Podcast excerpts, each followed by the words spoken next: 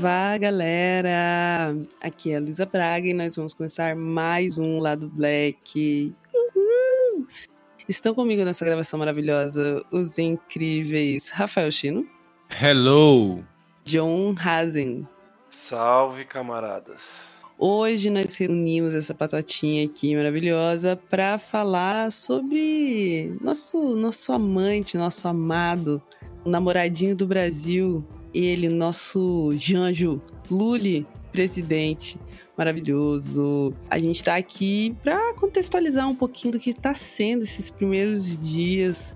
Primeiros dias, né, no contexto de um ano todo, né? Mas já passou aí quase um, um tempinho considerável, um mês nessa gravação do governo Lula, e vamos aqui falar o que, que a gente tá achando desse rolê. Gente, o que, que tá rolando? Muita coisa boa, muita coisa boa, muito emocionada. Ele tá entregando, assim, para mim, ele tá entregando. Sou, já vou, já vou falar.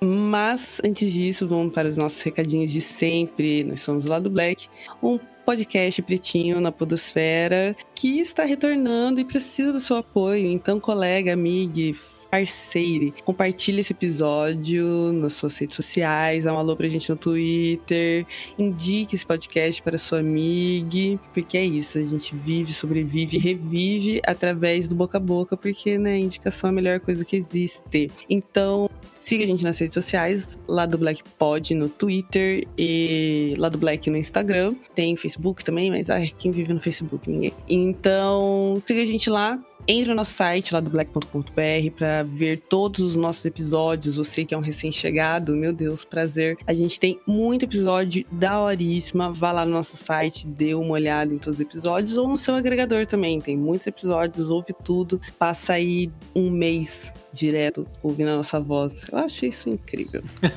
Além disso, né, a gente tem uma parceria de longa data com a Veste Esquerda. Eu acho que a gente ainda tem uma parceria de longa data com a Veste Esquerda. Testa lá o cupom de desconto, você ouvinte, lá do Black. E diz pra gente se ainda tá rolando cupom de desconto. Se não, já cobra lá a Veste Esquerda. Ativa o cupomzinho lá que os caras estão fazendo jabá de graça. Então, visite a Veste Esquerda, uma loja de camisetas maravilhosas que temos, amamos tem inclusive camiseta do lado black, talvez. Então, vai lá, se presenteie, presenteie seus amigos, ande com o Paulo Freire ou o Malcolm X na sua camiseta, porque é muito bom. Agora a gente pode esfregue vermelho e gente comunista na cara da sociedade. Sobre isso. Ah, e a gente tem Patreon, verdade, nossa, esqueci. Ajuda a gente lá no Patreon, pô. Padrinho ou Patreon barra lá do Black, você pode ajudar com um dólar a partir ou um real para continuidade desse podcast, a gente está voltando, não sei se estabelecendo, tendo contas para pagar, edições para pagar, porque a gente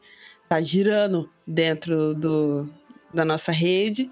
Então, apoie lá do Black para que a gente possa continuar aí com esse podcast maravilhoso.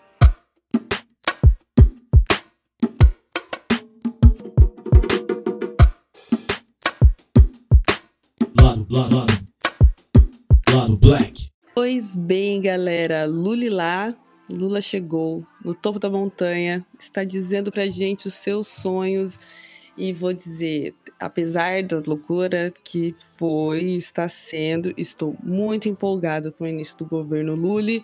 O homem está trabalhando, deixa o homem trabalhar. Muita coisa aconteceu desde a posse e a gente vai falar aí um pouquinho sobre esse processo todo, né? Começando, inclusive, com a posse. A posse que vou passar aqui a, a, a palavra para os meus amigos companheiros que estavam lá presentes nesse momento histórico. John Hazen e Faustino estavam lá na posse, vendo o Brasil se feliz de novo. Quero muito saber. Na verdade, eu, eu sei que o Chino tava, o John sei porque ele é anônimo, né? Ele não fala onde ele tá. Então. Não sei, tô supondo, né? Mas estavam lá, contem aí como é que foi esse momento histórico para vocês. Eu tava lá, disfarçado, né? De chapéu, máscara e óculos escuros. Tem até foto pra comprovar. Eita rolezão pra, pra achar gente aleatória, imagina, né? Nossa senhora, 500 mil pessoas. Véi, total, total. Cara, mas tinha muita gente, velho. Essa é a questão. Até quem nunca sumiu apareceu. Aham. Uhum. Eu fiquei sabendo de gente que foi depois, tá ligado? Como assim depois? Tipo, depois que eu vi, assim, que eu cheguei em casa, que eu vi falei, eita, caralho, tal pessoa tava aqui, mano, e nem tava ligado. Ah, tem mó galera, muita gente que. Depois eu vi foto, assim, que tava lá e eu não, não encontrei. É, mas acho que eu e o Chino cometemos um pequeno erro, assim, que impediu a gente de ver um momento histórico. O quê? Você tá ligado, Chino? Porque eu, eu fiquei negando isso pra mim mesmo, mas aconteceu. Qual deles? Não, é que a gente, a gente chegou na esplanada é, logo depois que o Lula tinha passado de carro. Ah, sim, sim.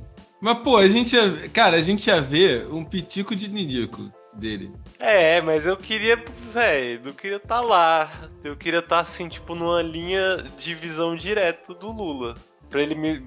Talvez poder ter a chance de me ver e me notar. Quem sabe? ele olha assim pra multidão. Dá um beleza. Dá um hang loose. É, faz um hang loose. Porque, tipo, por exemplo, eu vi o Ministério do Amor ao vivo. O beijaço do Lula eu vi ao vivo. Isso foi do caralho. Tipo, foi, foi um. Pô, eu, vi, eu vivenciei um meme histórico. Que é o Lula dando um beijaço na Janja. Isso eu consegui ver. E falando pro Alckmin, né? Beija ela aí também, pô. Melhor momento. Porra.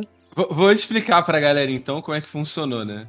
Tinha muita gente. Essa acho que é a primeira coisa que eu quero comentar, assim. Cara, tinha muita gente. Eu até gravei um story falando, falando, dá golpe aí, seus filhos da puta.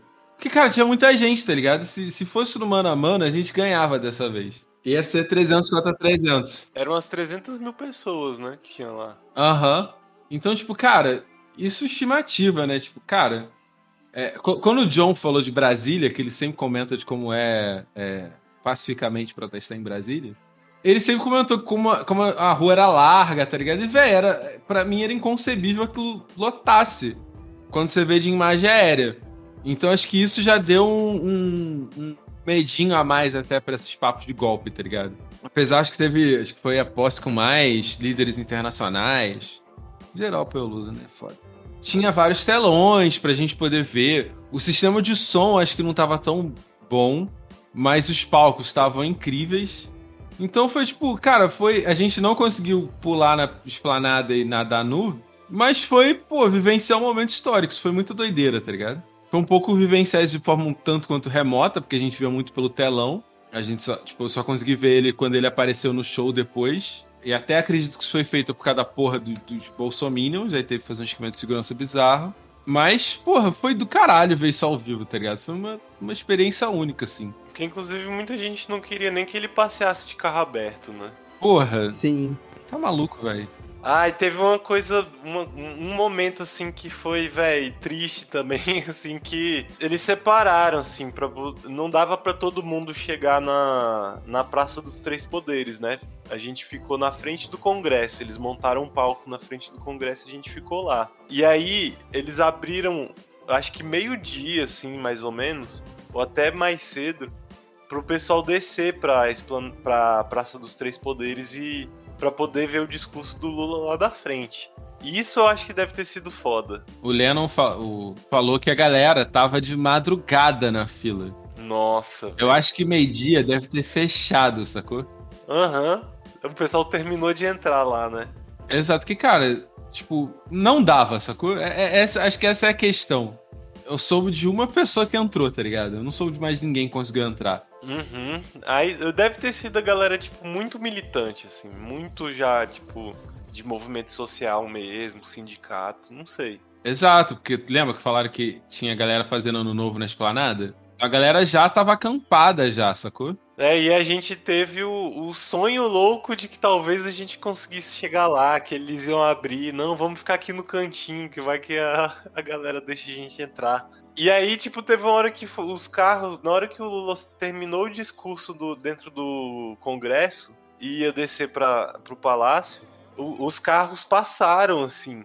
E iam passar bem na nossa frente. Só que tinha um caminhão do exército, velho. Não sei se era do exército, não era um caminhão lá. Era um caminhão de logística, eu acho, de água, sei lá. Parado bem na nossa frente, que não deixou a gente ver o Lula passar. ah, que horrível. Não, e aí tinha, tipo, sei lá, umas 100 pessoas, assim, no lugar onde a gente tava, e todo mundo começou a gritar: tira a porra desse caminhão daí. e aí, quando, quando o motorista finalmente tirou, já tinha passado, assim, a comitiva. A organização do evento, acho que foi a coisa que mais faltou, tá ligado? Porque, tipo, cara, são 300 mil pessoas. Um evento de graça. É, e eles transformaram de fato num evento, né? Não, não era só uma posse, foi tipo um puta num evento. É, rolou um show mesmo, é. Inclusive os shows foram foda. Porra, velho. Caralho, o, o, show do Baiana System foi, foi, foi lindo, assim, tá ligado? Foi Iradíssimo. Absurdo. Pô, mas a, a, a, estrutura era de um festival que custa, sei lá, 600 conto, tá ligado? Então, tipo, tinha... Porra, é aqui no Rio é... Não, claro que não, pô. Porque nesses festival de 600 conto, tu entra e vai pagar 10 numa garrafa de água. E lá a água era de graça, só tinha que ficar na fila. Que também tem no festival. E a gin tônica é 18 reais. No festival é 40.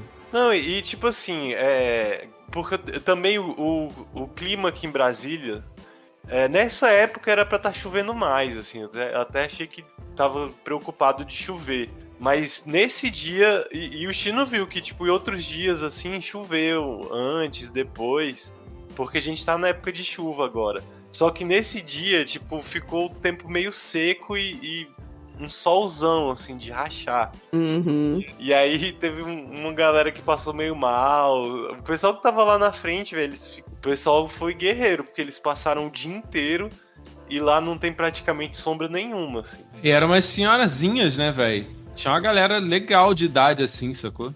É, pô, as paixões que esse homem arrebata são uma força da natureza. Mas aí, pô, tinha, eles colocaram uns caminhões-pipa, né, Chino? Ou umas caixas d'água gigantes, assim, pra galera poder encher as garrafinhas de água. Só que tinha umas filas absurdas, né? Também tinha muito, muito banheiro químico e tal. Eu acho que, tipo, em termos de estrutura, que nem o Chino falou, parecia uma estrutura de festival, assim. E que nem festival, é, tipo, não existe estrutura suficiente para tanta gente no mesmo lugar, né? Exato. Então, tinha muitos banheiros e mesmo assim tinha muita fila. Tinha, tipo, muita água de graça e tinha muita fila para água também. A fila para bebida é muito cara, é muito grande também a fila. É, eles podiam ter cobrado mais, tá ligado? Sem sacanagem. Podiam ter cobrado mais. Olha o cara. Pô, mas o, o. Porque teve uma hora que acabou a bebida. Tipo, acabou. Tipo assim, não tinha mais nada, não tinha cerveja. Eu comprei duas gin tônicas, eu bebi uma, então eu paguei o preço do festival. Nossa, pode crer. Você, você comprou duas e bebeu uma? É. A hora que ele foi beber outra, não, não, não tinha mais. Não tinha, pô, não tinha, não ah, tinha. Ah, você comprou e não conseguiu pegar. Ei, como eu falei, porra, não vai ter um. Que festival agora tem, né? Se tu compra aquele cartãozinho, tu consegue cashback. Eu falei, ah, velho. Eu já gastei tanto de Uber, o menor problema vai ser essa paciência. Esses 15 reais aí, né? Exato.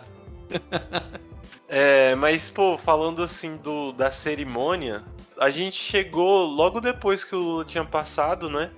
Então ele tava começando, ele tava chegando no Congresso, assim, quando a gente chegou. Então a gente viu o discurso do. Discurso do Rodrigo Pacheco todo, um saco. Que era pra ser do Lira, né? É? Sabia não. É, acho que geralmente esse discurso, quem faz é o presidente da Câmara. Muita gente esperava um discurso do, do Arthur Lira. Que não rolou. Até comentei contigo na hora. Falei, pô, quero ver o que, que o Lira vai falar, porque o Pacheco deu um tamo aqui junto, vamos junto e tal. É, pois é. Mas assim, para mim o que foi mesmo destaque, e eu acho que isso é consenso, assim, tipo, muita gente falou disso. O, o destaque mesmo da posse foi a, a subida da rampa, né? Com, com aquela galera que ele levou junto, assim. O Raoni, o, o resto do pessoal. Eu achei aquilo muito. Eu acho que, tipo, a melhor coisa que o Bolsonaro fez em todo o mandato dele foi ter ido para os Estados Unidos no, no fim para poder permitir essa cena, sabe? Com certeza. Cara, essa é a questão. O clima tava tão, vamos dizer assim, petista. Cara, para muita gente, eu acho que foi um, um, foi um momento de choque, sacou? De acreditar. Acho que até para mim foi um pouco, sacou? Foi um momento, tipo, que ganhou a eleição, eu falei, tá, mas acho que eu só vou ficar acreditar que vai rolar quando eu ver ele subindo a rampa, sabe? Uhum. E acho que para muita gente teve é, essa essa comoção diferente dos outros anos. Isso é inegável. Nunca vai ter uma posse igual a essa, sabe? Sim. Pode ter diferente, igualmente importante, mas, tipo, normalmente a posse não. Imagino que não tem o clima que teve nessa, sacou? Ah, não vai, não vai. Eu acho que daqui pra frente, assim, se a gente não tiver, né, no pior dos universos, eu acho que as coisas podem voltar ao normal e o próximo presidente vai passar a faixa pro outro tal. Vai voltar a formalidadezinha, assim. E o Lula vai ser, tipo, essa parada histórica. Com certeza. Até porque eu acho que nenhum vai ser, tipo, tão. Como eu posso dizer? Catártico. Acho que nenhuma eleição vai ser tão catártica quanto essa tão cedo, assim. Uma coisa que me veio o sentimento, né? Porque, porra, o, o Lula é um. O Lula não é só um presidente, né? Pô, eu achei ele. Eu achei ele sem sacanagem. Pá, eu considero o Lula o maior orador vivo do Brasil.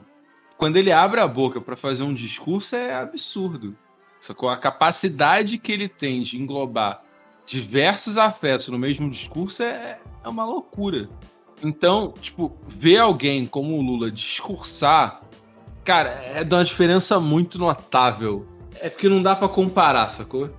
E aí eu fiquei, eu fiquei pensando a todo momento, que é muito doido você ver todo esse espetáculo, toda essa pompa da posse, todo esse espírito do que, que foi essa posse, e pensar, caralho, e pensar que esse cara ficou empatado, quase empatado com o Bolsonaro. E depois você pensa assim, caralho, foi preciso.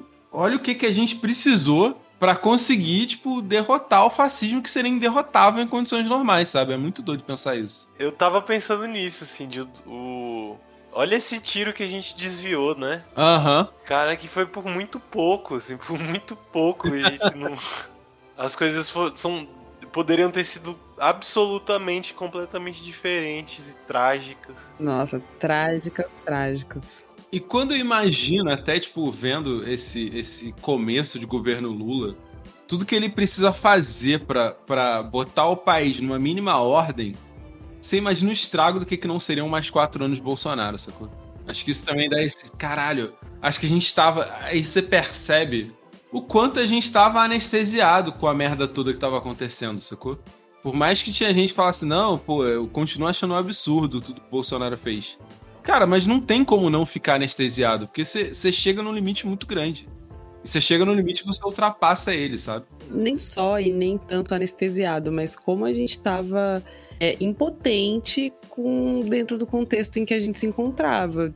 Porque nada além de uma de fazer o que os. Inclusive, de fazer o que os caras fizeram na semana seguinte, iria parar o Bolsonaro, sabe? E a gente não ia ter, ter o, a revolta que eles tiveram para tentar impedir de, nas vias de fato, né, a destruição que estaria por vir ou que já estaria acontecendo, né? É, não, não, não, acho nem que a gente não teria revolta, a gente não teria o caminho aberto que eles tiveram, né? Mas acho que até mesmo a revolta, sabe? Não sei. O, o que moveu as pessoas, né? A gente sempre fica falando aí dessa questão do afeto e o que, o que faz as pessoas né, se movimentarem. O afeto desse, dessa vez foi, cara, foi a esperança. Não foi tanto a revolta, a raiva, porque é isso. Há muitas coisas que estão sendo colocadas e efetivamente combatidas agora já estão acontecendo há muito tempo e há um setor que está se revoltando de maneira constante, né, e se opôs de maneira firme ao governo Bolsonaro e a gente não conseguiu deslocar 300 mil pessoas para ir para o acampamento é, Terra Viva, né? Então, tipo, sei lá, sabe?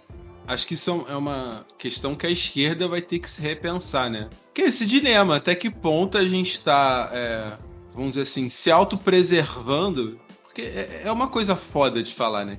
Acho que uma coisa até que a gente estava discutindo sobre essa questão de assumir riscos, sabe? Tipo, que uma manifestação, ela é você assumir certos riscos, sacou? Então, tipo, esse. Eu acho que a gente está muito pensando em como se autopreservar, como fazer uma manifestação com menos danos possíveis. Mas eu acho que a gente tem que se questionar isso agora, se isso está sendo realmente efetivo e está passando a mensagem do que, que tem que ser um protesto, sacou? Porque se tava. Porque não estava sendo fácil conseguir certas pautas é, num governo Dilma, por exemplo. A gente rolava uns protestos e tal e tava foda. Acho que agora a esquerda tem que pensar essa forma de como ela vai se mobilizar de forma efetiva, tanto em movimentos, sei lá, quando a gente vive na social-democracia, quando a gente vive à beira do fascismo, que vai acontecer de novo em algum momento, sacou? Como se preparar para isso.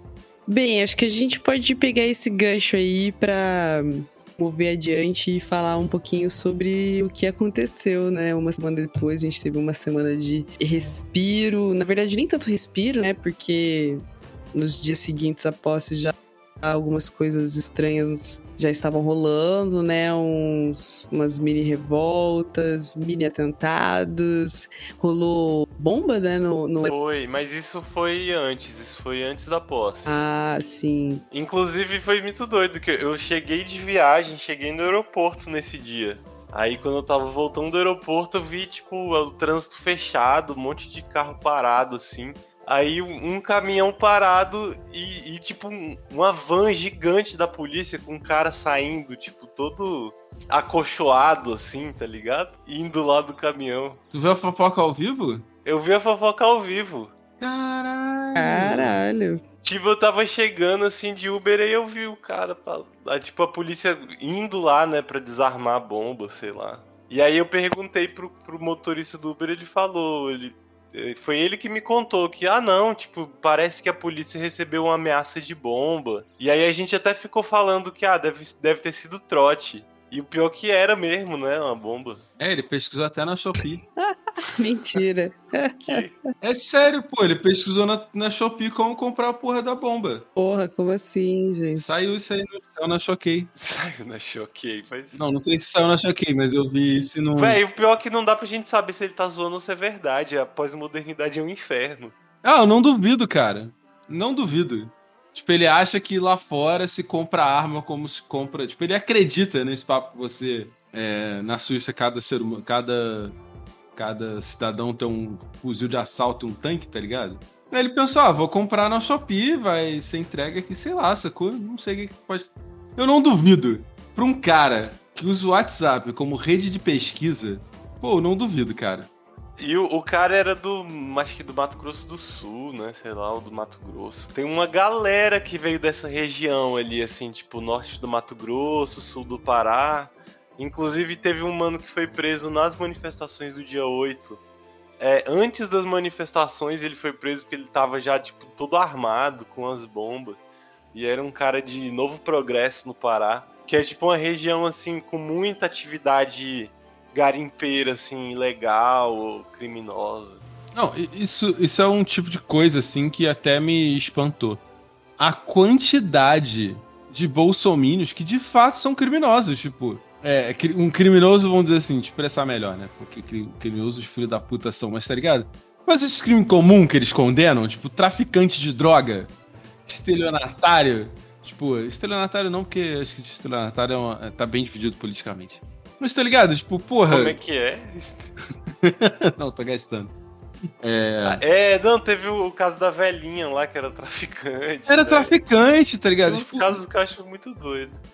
Mas assim, mas tem uma parada que faz muito sentido que tem muito criminoso envolvido nisso. É porque o, o, governo Bolsonaro ele tinha uma parada que, apesar dele falar que era um governo da lei e da ordem, ele era um governo, tipo, da violação da lei, assim, sabe? Da suspensão da lei. A proposta do governo Bolsonaro, eu, eu li isso em algum lugar, não sei mais, pra, não lembro mais onde para poder citar, mas era uma proposta de um governo da força mesmo, e de liberar que quem tem força possa exercer essa, essa força sem é, o constrangimento da lei, tá ligado? Então, assim, tem muita gente que cometia crimes, mas vários deles eram crimes, assim, tipo, que eram relacionados a abusos de poder de alguma forma, assim, né? Tipo, ah, é, é, é o fazendeiro que foi preso por. ou que foi processado por sonegação de impostos, que foi preso por grilagem de terra,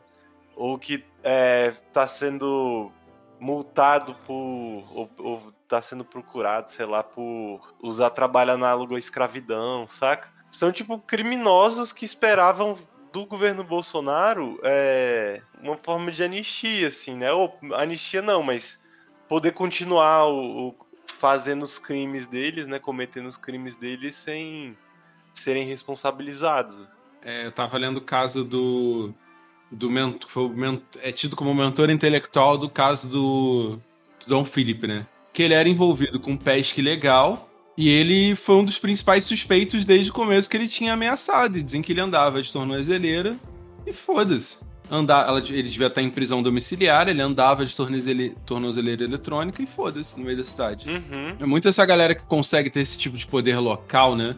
Exato. É, é porque. E, e, isso tem muito. E dá pra. Eu, eu acho, né? Assim, a minha impressão muito forte é de que a gente consegue ver isso de alguma forma refletido no mapa, eleitor, no mapa eleitoral, assim, da, da votação, tá ligado?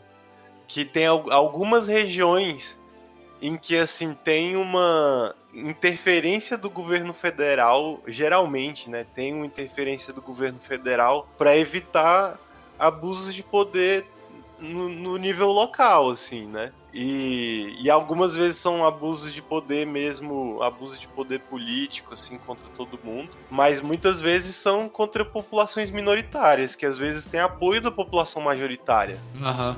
Então, tipo assim, tem muito lugar, assim, é, em, algumas, em algumas localidades da Amazônia ou de áreas de de fronteira agrícola, assim, em que a, a, população é muito. Uma parte muito grande da população, né? É, é muito hostil, assim, a, a indígenas, a quilombolas, a povos tradicionais tal, a assentados. É, é foda, né? A gente colocou essa conta no estereótipo do coronel, né? Só que, cara, isso acontece no Brasil inteiro, porra. Essa é a questão. Qual a diferença da milícia, por exemplo? Se você pensar bem, a milícia ela se enquadra exatamente nessa descrição. Não, é, é porque é isso, né? Tipo, esse. Muitas vezes esse poder local, assim, tipo, é. Ele operava sendo eleito, assim, em nível, em nível estadual, até que veio uma intervenção federal em algum momento, tipo, no governo Fernando Henrique, no governo Lula, para começar a aplicar a lei mesmo, sabe? E aí o governo Bolsonaro ele meio que chega com a promessa de acabar com isso, de deixar que essas é, forças locais assim se resolvam na violência mesmo e não precisem observar a lei que vem do governo federal assim de fora, sabe? Em certo sentido faz até, sei lá, faz muito sentido para essas populações locais esse poder local ser apoiado, porque é que tu falou, né? Para essas pessoas esses pequenos crimes faziam parte do, do vamos dizer assim, do cotidiano. Da normalidade, assim. É, eu até gostei que o Orlando falou uma parada que eu concordei que era que esse termo Estado não está presente é foda, né? Porque o Estado sempre está presente. É excesso de Estado que às vezes tem problema, porque a pessoa, se ela, se ela deve, a, deve alguma coisa, o Estado vai lá e toma, sabe? Se ela não paga, alguém vai lá e corta. Então, tipo, o Estado está presente, mas esse Estado mais, vamos dizer assim, talvez repressor, sacou? Ou, ou tutor das atitudes, acabe pegando para essas pessoas mais, mais pobres, porque ela tem o pior dos dois mundos, né? Quanto mais Estado aparece, ela se sente até um tanto quanto injustiçada, que fala, porra, como assim? Essa minoria está sendo favorecida e agora eu tô me fudendo, sacou? É o famoso farinha pouca, meu pirão primeiro, que o liberalismo divulga como sendo a, a ideologia certa, né? Eu acho que rola mesmo um, um, certo mito, assim, em, algum, em alguns lugares, de que, tipo, ah, a gente construiu tudo isso aqui sem a ajuda do governo e agora o governo quer vir aqui e interferir nas coisas, né? É, e, e, meio que uma, um, um, mito de que rola uma cultura é, anti-governo porque é uma galera que foi abandonada pelo. que foi. É, que viveu, tipo, às margens do governo muito tempo, assim, né? Mas eu acho que é importante apontar que o, o fato deles estarem lá teve a mão do Estado. Uhum. Porque boa parte da colonização dessas regiões de, de fronteira agrícola na Amazônia foram colonizadas por um projeto dos militares. Teve tipo um esforço ativo do governo de ir lá, pegar uma terra que tinha indígena, o governo ir lá e fazer o possível para ferrar com os indígenas, para abrir espaço e entregar a terra para uma empresa privada lotear e fazer uma cidade. As pessoas não estão lá porque ah, rolou um, um, impulso colonizador no povo que levou eles a irem pro oeste. Não, tipo, o governo decidiu que queria gente ali e tomou decisões que fizeram as pessoas chegarem lá. Então o Estado está envolvido nisso desde o começo. Sim, isso foi, isso foi, é, isso foi, é um projeto, foi financiado e viabilizado. Até sei lá, se você for pegar hum, o Xingu, né, o processo que a gente tem da história mais conhecida que a gente tem acesso, né, do Xingu, ele vai retratar justamente esse esse processo, né, as missões militares que vinham através de, de, de chamados militares, mesmo que fosse direcionada no caso dos trabalhadores para não militares, é, os desbravadores eles só iam lá fazer um reconhecimento para já logo dar esse acesso e esse controle né, da região para os militares. Né? É, eles eram parte de um projeto militar de ocupação do território, né? E aí eu acho que isso tem muito a ver com a, a resistência, né, que se construiu assim, em relação ao PT, em relação ao Lula, em relação à esquerda no geral, em alguns lugares assim porque é justamente a galera que, que defendia essas populações tradicionais, por exemplo, que defendia, queria combater desmatamento, sei lá, caça predatória, pesca predatória. E algumas coisas que, tipo assim, de fato faziam parte da cultura local, sabe? No sentido de que ah, a galera que eram os primeiros colonos que chegaram lá tinha pequenos pedaços de terra e aí caçavam, pescavam mas que, tipo assim, dentro de um contexto de um estado com milhões de pessoas, já super urbanizado, em alguma medida industrializado, assim, né? Outro cenário. É, e existe muito essa tática bolsonarista de é, pegar uma questão maior e muito de forma muito eficiente transformar isso numa dor de, sei lá, por exemplo, você faz uma crítica, crítica ao agro, ele fala que isso vai afetar o pequeno agricultor. É, você critica o garimpo ilegal, e às vezes o cara que trabalha, ou tenta fazer tudo do jeito certo, ele acha que vai respingar nele. Porque eu lembro que, por exemplo, uma coisa que até em cidades pega muito é a questão de. Eu lembro muito bem dessa lei que falava sobre a derrubada de árvores nativas em terreno. Você não pode simplesmente comprar um terreno e soterrar ele se tiver mata nativa. E eu lembro quanto políticos de direita pegavam essa pauta e jogavam para a população, tá ligado? Olha o que estão fazendo contigo. Se você derrubar uma árvore no seu terreno tá caindo na sua casa, você vai, você vai ser multado, não vai ter direito a nada, saca? E a partir desse, dessa narrativa e do processo que a gente acompanhou aí de quatro anos, mas mais que quatro anos, né? De total lavagem cerebral na cabeça das pessoas, viabilizou-se tentativa de golpe, né? Uma efetiva tentativa de golpe. Aconteceu no domingo. E é triste ver, assim, porque de certa maneira, apesar de a gente entender os agentes articuladores do golpe é, de fato como agentes de interesse direto, né? Agentes do capital que têm interesse direto nas pautas, né? Como o John falou, que, que são colocadas permitidas, né, dentro do bolsonarismo, o que a gente viu foi uma invasão de muita gente fudida, alienada, que foi transportada para lá e que em partes, né, não em sua grande maioria, mas que em partes uma parcela aí vai sofrer consequências malucas e terríveis por um bom tempo, né? Tipo, destruíram a Praça dos Três Poderes. É, eu não não vou julgar moralmente, já vou fazer esse spoiler. Por mim, assim, o que quebrou. Ai, o de Cavalcante, gente, para, restaura. É um quadro, sabe? Do mesmo jeito que a gente fala assim, ai, não vou ficar chorando por vidraça de banco, não vou ficar chorando por um de Cavalcante, porque inclusive penso que se fosse uma revolta dos próprios indígenas destruindo toda aquela porra, ia estar tá aplaudindo de pé é, faço uma, uma crítica ativa aos agentes e ao objetivo né, dessa revolta e dessa destruição. Acho que aí sim. Mas o que eu vejo é que foi uma galera ensandecida que não tinha nem consciência do que estava destruindo, porque estava destruindo e quais as, as possíveis consequências disso para a vida delas. Eu acho que também isso diferencia muito de uma situação, por exemplo, quando vem do grupo é, não hegemônico, né, de quando vem dos subalternos, que a gente pode até quebrar tudo também, mas eu acho que há um, um sentido, né, é, e há uma disposição, inclusive, de lidar com as consequências desse ato. Porque é isso, existe um propósito. Mas no caso dessa galera, não, mano. E é, assim, maluco e de certa maneira devastador pensar né, na humanidade dessas pessoas se fudendo enquanto, enquanto os articuladores disso vão continuar suaves e daqui a dois meses estão lambendo as bolas do Lula, tá ligado?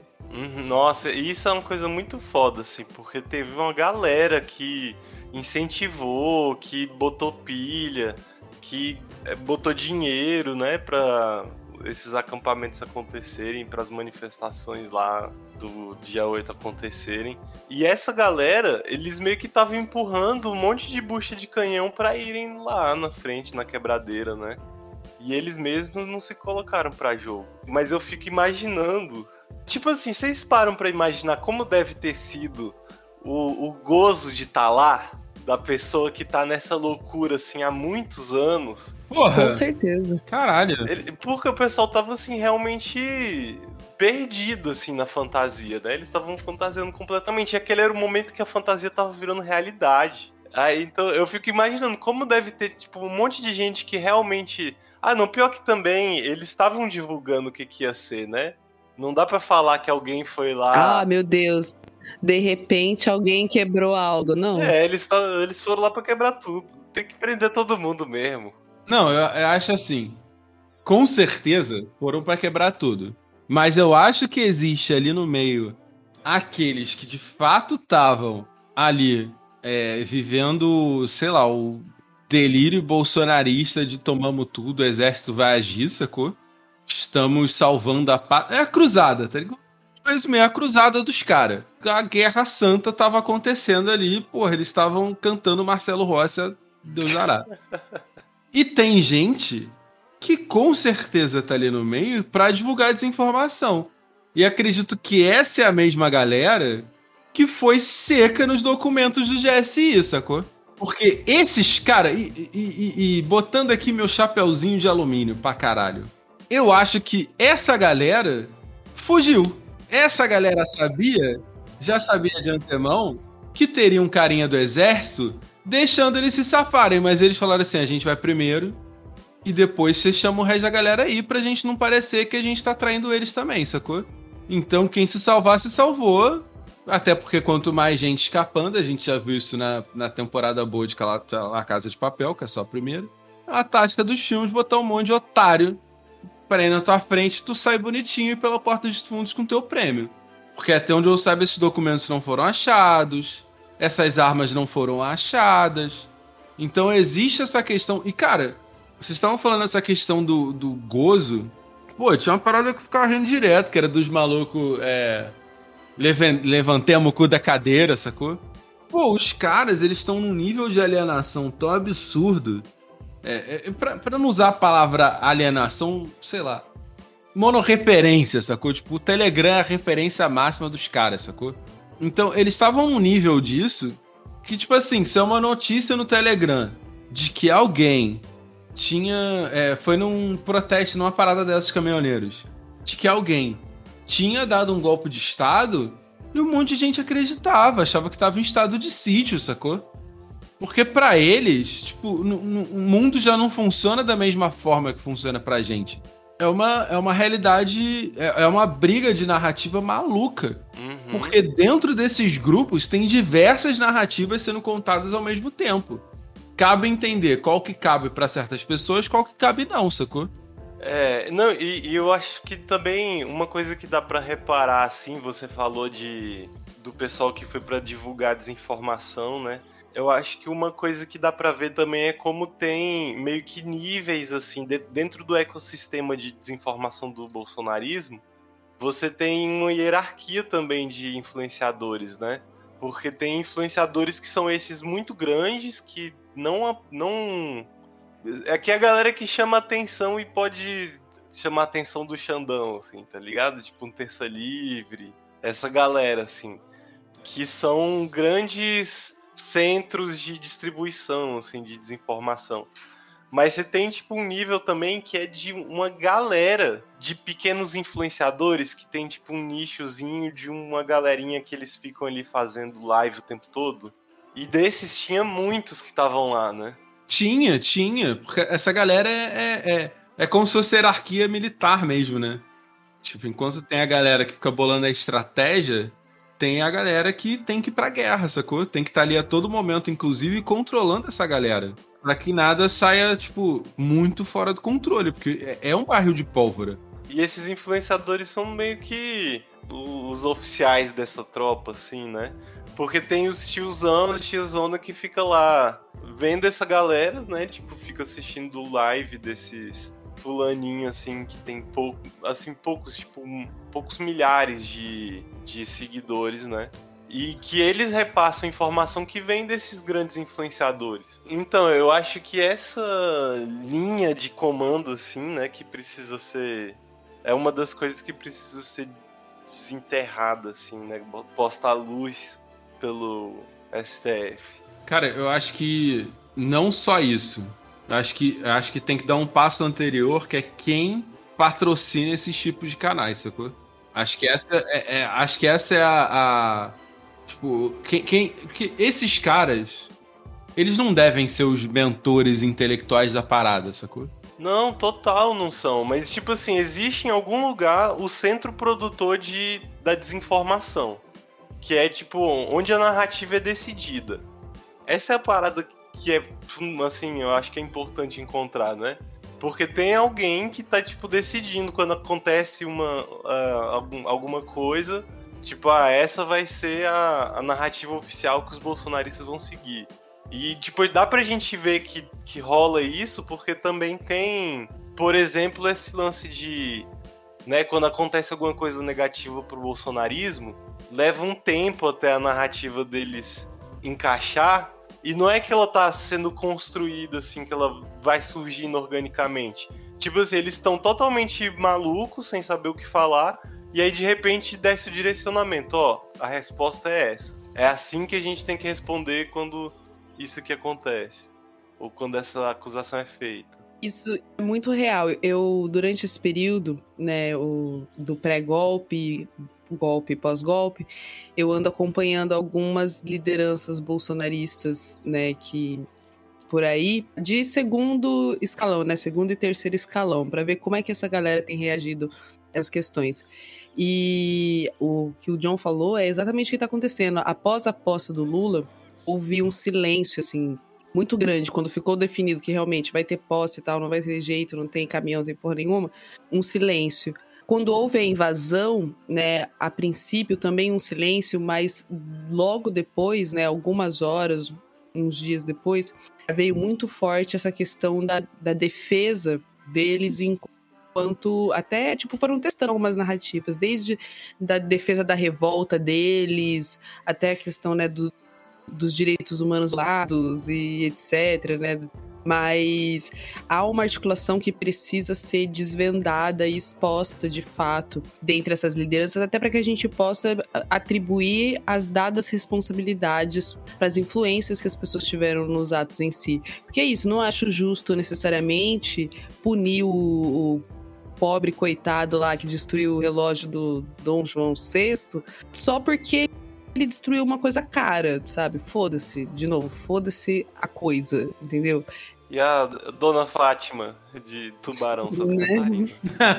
67 Exatamente. Anos. Cagou tudo lá. Então, tipo, mano, foda-se essas pessoas. Elas têm que, tá lá, tudo bem, ser responsabilidade de alguma maneira, mas muito mais grave foram as pessoas responsáveis por toda essa estrutura que levou a, a essa pessoa cometer essa loucura, sabe? Isso precisa ser investigado. Aí vai de entender da onde sai o financiamento, vai de entender, né, como o John falou, o, o ponto central, né, cerebral dessa organização, que daí, inclusive, me arrisco a, a dizer, né, chutando um chute muito, muito blá, blá, blá, que é a, a, gente vai voltar até pra galera do Steve Bannon, esses povinho aí estratégico. Como que era o nome daquela empresa que uns anos atrás? Cambridge Analytica? É, Cambridge Analytica, etc, etc, né?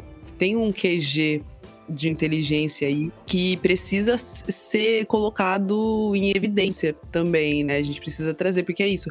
A, a, a inclusive, as semelhanças táticas do que aconteceu com os Estados Unidos não é não é só coincidência, também não é só uma piada de mau gosto, foi uma estratégia de fato, levando em consideração a, a semelhança do cenário das narrativas que foram escolhidas, né, tanto pelo Trump quanto pelo Bolsonaro. Obviamente com o Bolsonaro houve uma atualização até por entender um pouco do que está acontecendo com o Trump nesse momento, porque ele foi muito mais vocal na, nas suas, nas suas, é, nos seus ataques à eleição, né? Que ele está sendo de fato perseguido de maneira muito forte agora. Mas o Bolsonaro, eu vejo que ele tentou a princípio não fazer um ataque direto às eleições, só que ele tá cercado de um monte de gente maluca, né? Não precisa, não é ele que cuida da conta dele, é o idiota do filho dele. Então, tipo, até nisso a galera Tupiniquim consegue escrever a sua própria versão e que resulta né, num monte de estupidez que a gente tá vendo aí agora também. Cara, uma coisa que eu tava vendo, assim, quando, por exemplo, lançou a questão dos 50 imóveis, Porra, eu fiquei pensando nessa porra. Funciona quase como um retargeting, tá ligado? Quando você tá saindo da sua loja, você compra na loja sempre. Aí você parou de comprar, que você recebe um desconto. Cara, a rede bolsonarista funciona exatamente dessa forma.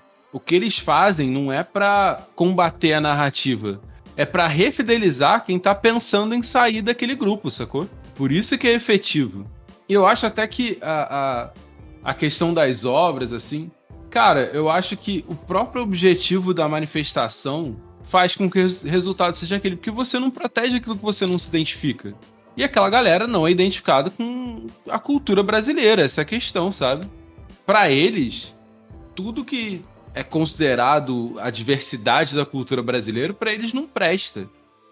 Eles têm um, um, repertório muito específico daquilo que é válido daquilo que não é válido. Então, quando eles entram numa câmara, eu fico, porra, puto pra caralho que coisa foi destruída, porque são coisas irreparáveis. É informação que é perdida. Sacou? Quando uma pintura é danificada, se perde informação e, porra, perder informação é merda. Agora, se as consequências desse, desses atos fossem, porra, pelo fim da fome do povo, foda-se.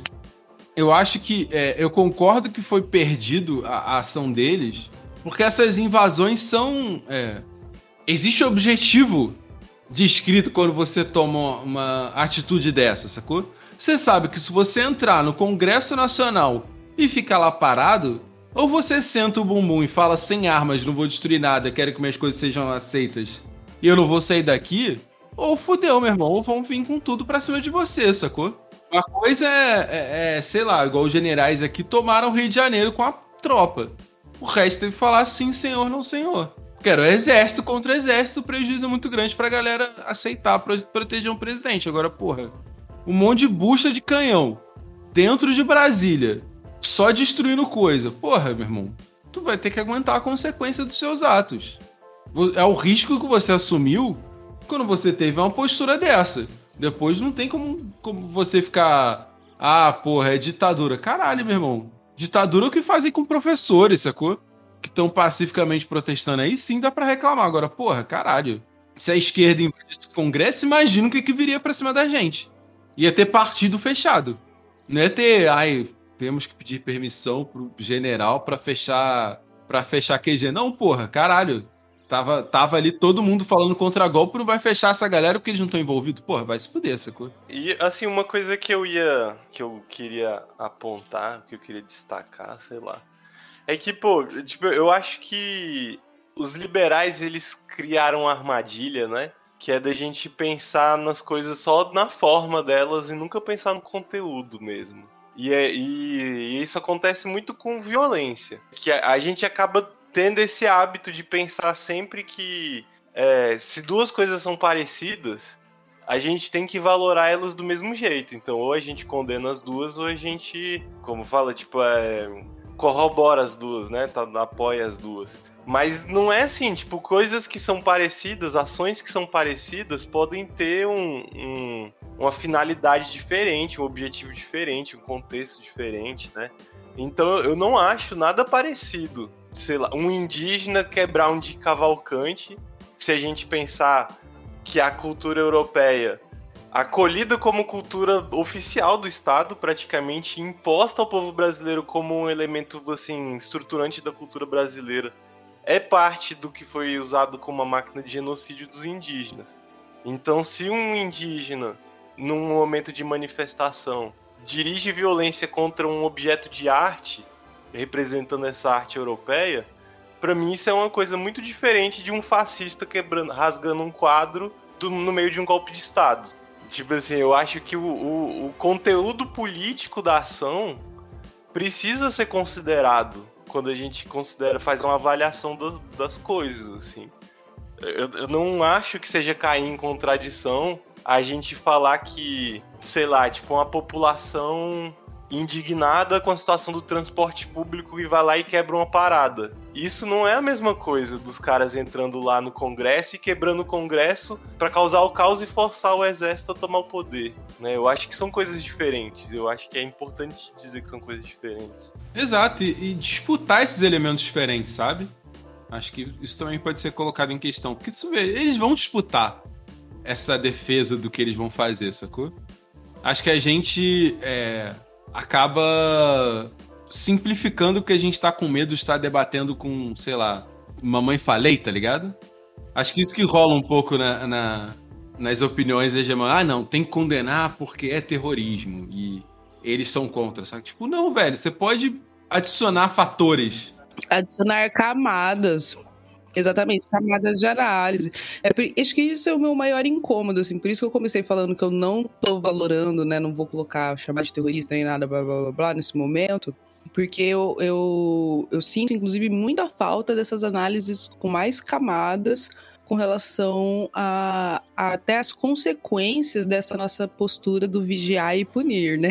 A louca, né? Porque eh, memes à parte, né? Pune, pune, a gente tem que ter muita, muita clareza da onde a gente está pisando e o que, que a cama que a gente está tá fazendo com essa postura. Então, ela tem que vir de um lugar muito crítico também, né? Ela tem que vir de um lugar de, de uma análise detalhada e bem justificada das nossas ações, porque é isso, muito. A, a agora parece muito simples, mas muito em breve, e eu acho que muito em breve mesmo, a gente vai voltar para esse espaço de luta. Os entregadores estão aí para dizer exatamente isso, né? Então, como que a gente vai proteger também, né, é, essas demonstrações de revolta que consideramos é, dentro de suas várias camadas necessárias para a mudança do nosso país, né? Complexo. É, não, é, é porque assim, tipo, a gente tem eu entendo muito esse ponto que você está colocando, de que essas mesmas ferramentas que estão sendo mobilizadas para vigiar e punir essa galera podem ser mobilizadas para vigiar e punir a esquerda. Mas o ponto que eu colocaria é que elas já são, assim. O que está acontecendo com a direita não é uma ampliação do, do Estado policial, assim. É tipo uma aplicação muito tímida da legislação penal. Tipo assim, se, se as instituições do Estado fossem tratar a direita como elas tratam a esquerda, assim, teria dado morte no dia 8. Eu concordo discordando, porque eu acho que assim, a, a força, quando a gente fala de força policial, força de segurança, sim. É, é, dia 8 teria pelo menos 40 mortos. Eu tô chutando baixo, mas seria tipo muito, muitos mortos pela ação policial. Eu tô falando assim mais dentro do viés jurídico mesmo, porque daí eu coloco um fator importante. Essas ferramentas, principalmente as legais, punitivas e penitenciárias, elas, são, elas sempre foram muito aplicadas à população preta e é muito aplicada à população preta e pobre. Né? Quando a gente está falando aí dentro do nosso recorte, de fato, né, é, vamos falar aí Rafael, é, Rafael Braga, para resumir, né? Mas a gente nunca viu de maneira tão massiva lideranças da esquerda sendo presas, punidas, perseguidas nesse sentido. Né? Faz muito tempo que a gente não vê isso. E isso está sendo feito com eles, né? A gente está aprendendo senhoras, a gente está aprendendo senhorinhas, senhorinhos. a gente está aprendendo senhoras. Entendeu? É, idoso é perigoso, pô. A gente tá aprendendo evangélico. A gente tá aprendendo uma galera que tradicionalmente a gente não prende por, por uma vontade política também, né? Obviamente, existe uma vontade política de não prender esse recorte da população. Então, eu penso que se o Xandão tá prendendo senhorinhas, o que vai impedir o Xandão de prender a gente? sabe? E eu não falo assim, a gente, nós, assim, lá do Black, nós pretos pobres, tô falando a gente que é liderança de movimento social, sindical, tipo a Sininho, por exemplo, né? Mas a Sininho foi presa. Ela foi presa, mas, tipo, não foi um bagulho tão louco numa situação tão louca quanto a do golpe de, tipo, mil presos, entendeu? É mais nesse sentido. Eu acho que, que tem uma questão aí também, porque, por exemplo, uma coisa que eu ia citar. Cara, lembra que teve. Teve coletivo anarquista sendo. a galera sendo presa porque tava com garrafa plástica, sacou? Eu acho que a gente só não viu uma prisão maior de lideranças de esquerda do que aconteceu agora, porque existe tática de esconder o rosto. Você não vai ver muita gente de esquerda falando, tipo, fazendo vídeo de live falando que está invadindo um congresso. Porque houve essa tentativa. Acho que nesse ponto Vontade teve. Sempre teve. Não, e mais do que isso, a gente não consegue chegar nesse nível de organização. Porque imagina, Luísa, se a direção do PSTU tivesse se organizando pela internet para mobilizar os diretórios de cada estado para tipo juntar ônibus para em Brasília quebrar tudo. Não, gente, mas isso aí já, isso aí rola, isso aí rolaria e, e já rolou, inclusive, em alguns, em alguns casos, né, em alguns períodos de, de manifestação intensa, já rolou prisão de, de algumas células articuladoras. O Estado já consegue fazer isso. A gente fala assim, ah, a gente tampa a cara, mas, tipo, mano, o, o, o sistema de vigilância é, que, que sempre foi aplicado a nós, ele é existente e a gente está identificado há muito tempo. Por isso que eu nem encano muito com isso mais, porque é isso, já estou identificado há muito tempo. Mas o que eu quero dizer é que eu acho que vai rolar um, um, Não um revanchismo, mas é isso. Se a gente fez isso com os bolsonaristas, que a gente fez isso com a extrema-direita, agora é que a gente vai fazer mesmo e não pode chorar com a galera da esquerda. Se se fechar, vamos falar aí, protesto de, de busão, se fechou, impediu o, o, o, ir e vir da população, queimou ônibus, cacete a quatro, bicho, cadeia neles, multa, não sei o que lá, o que, quem que tá financiando, quem é que tá provendo aí esse pão com mortadela? Cadeia no C também, entendeu? É esse tipo de ação que eu acho que vai, que eu tenho medo, né, de ser, de ser legitimada a partir dos fatos que ocorreram no dia 8, sabe? De haver. E, e, porque, porque é isso, assim, nós temos. Nós já sofremos muito com isso, né? Mas esse nível de perseguição para nós é muito, muito mais debilitante do que é para eles, tá ligado? Eles têm advogado, eles têm o sei que lá, eles têm dinheiro, inclusive, para rebater acusações. Tem tropas e tropas de advogados voluntários que estão trampando para eles. Pô, a esquerda não tem isso, sabe? Então, uma investida dessa é bem mais debilitante pra gente. Uma coisa que eu tava pensando é que, assim, pra bucha de canhão, existe aparato de sobra.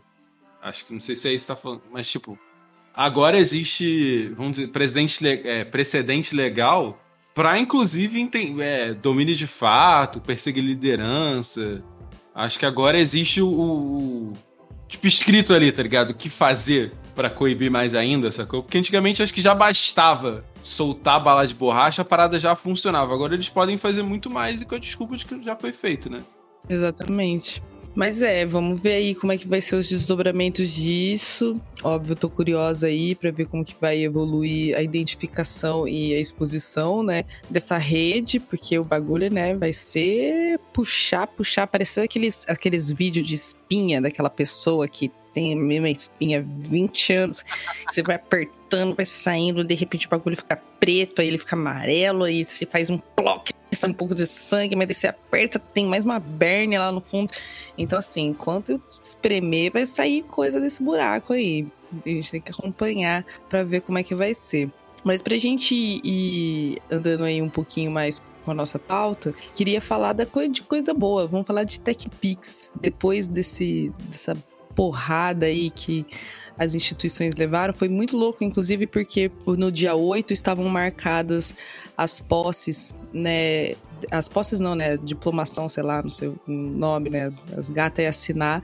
A Guajajara, Sônia Guajajara assumindo como ministra dos povos originários e a Aniele Franco assumindo como ministra da promoção à igualdade racial Mano, que maluco, né? Que maluco, é, simbolicamente, inclusive, que essa tentativa de golpe tenha acontecido no dia em que estava marcado, inclusive, essas duas nomeações, porque, né, simbólico, e que simbólico e que maravilhoso foi ter essas duas nomeações logo após esse fato. Porque vamos falar uma coisa que, assim, um probleminha ou outro, né, que daí eu posso até citar rapidamente daqui a pouco, mas uma coisa que o Lula entregou porra, entregou ministro pra caralho, velho. Nossa senhora, é um tweet que, que me marca muito foi a gente saiu do é, do menina veste azul, menina veste rosa e tal, pra sua vida importa.